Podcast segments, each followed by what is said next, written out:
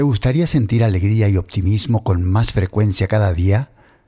¿Es posible generar más bienestar intencionalmente?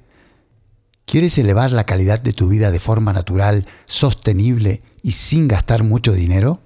Acompáñame en este episodio en el que te cuento cómo puedes lograr esto y mucho más. Hablemos de la dopamina, el neurotransmisor que está relacionado con emociones y sensaciones que tiene mucho que ofrecer.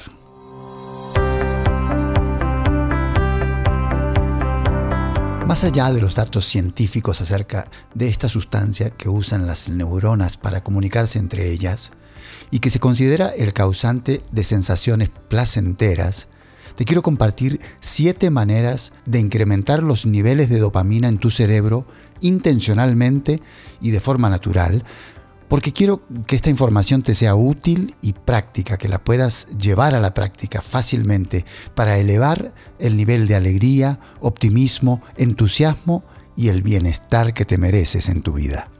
La dopamina es uno de los neurotransmisores más importantes de nuestro sistema nervioso, fundamental para la percepción y procesamiento de nuestras emociones y sensaciones relacionadas con el bienestar, la motivación, la atención, el placer. En ese sentido, quizás no sea del todo casual el interés que la dopamina ha suscitado en nuestra época.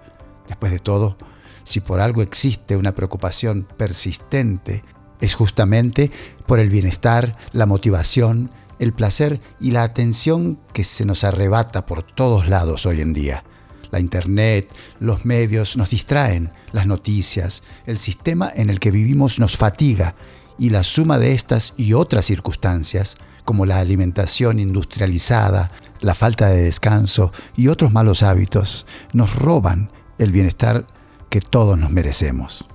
Lo bueno es que podemos modificar esta realidad y podemos intervenir de manera intencional para mejorarla.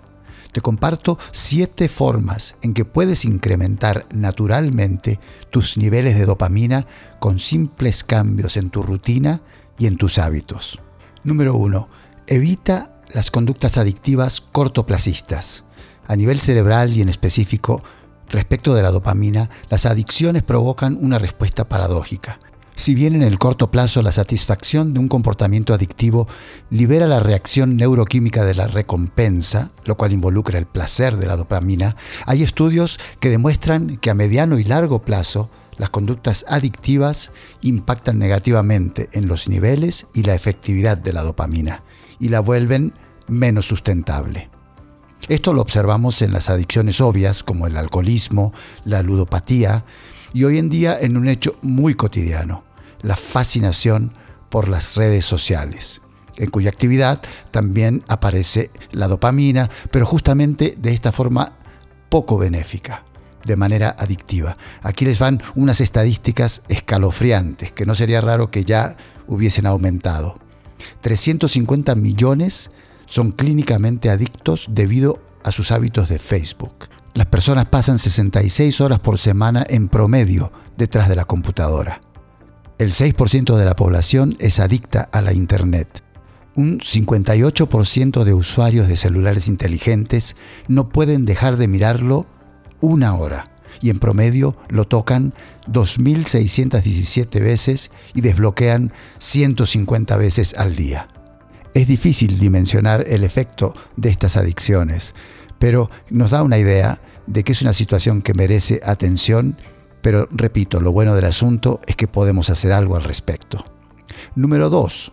Las micro victorias de micro tareas realizadas. A diferencia del punto anterior, existe una forma de recompensa cotidiana y mínima que sí genera un efecto positivo en nuestros niveles de dopamina. Cumplir pequeños logros a lo largo del día. Pocas cosas tan frustrantes, en efecto, como darnos cuenta de que olvidamos cumplir con un pendiente o que estos se acumulan de forma engorrosa sobre nuestra rutina. No lo permitas y más bien date cuenta de que con un poco de organización puedes completar tus tareas cada día. Número 3. Dedícate a algo. La dedicación, es decir, cuando nos entregamos a un proyecto específico que involucre nuestra creatividad, entusiasmo y nuestro interés, estamos cultivando también nuestra dopamina, nutriéndola. Por ejemplo, ordenar el lugar donde vivimos, deshacernos de cosas que no usamos, la jardinería, escribir, tomar fotos, dibujar, son algunos ejemplos.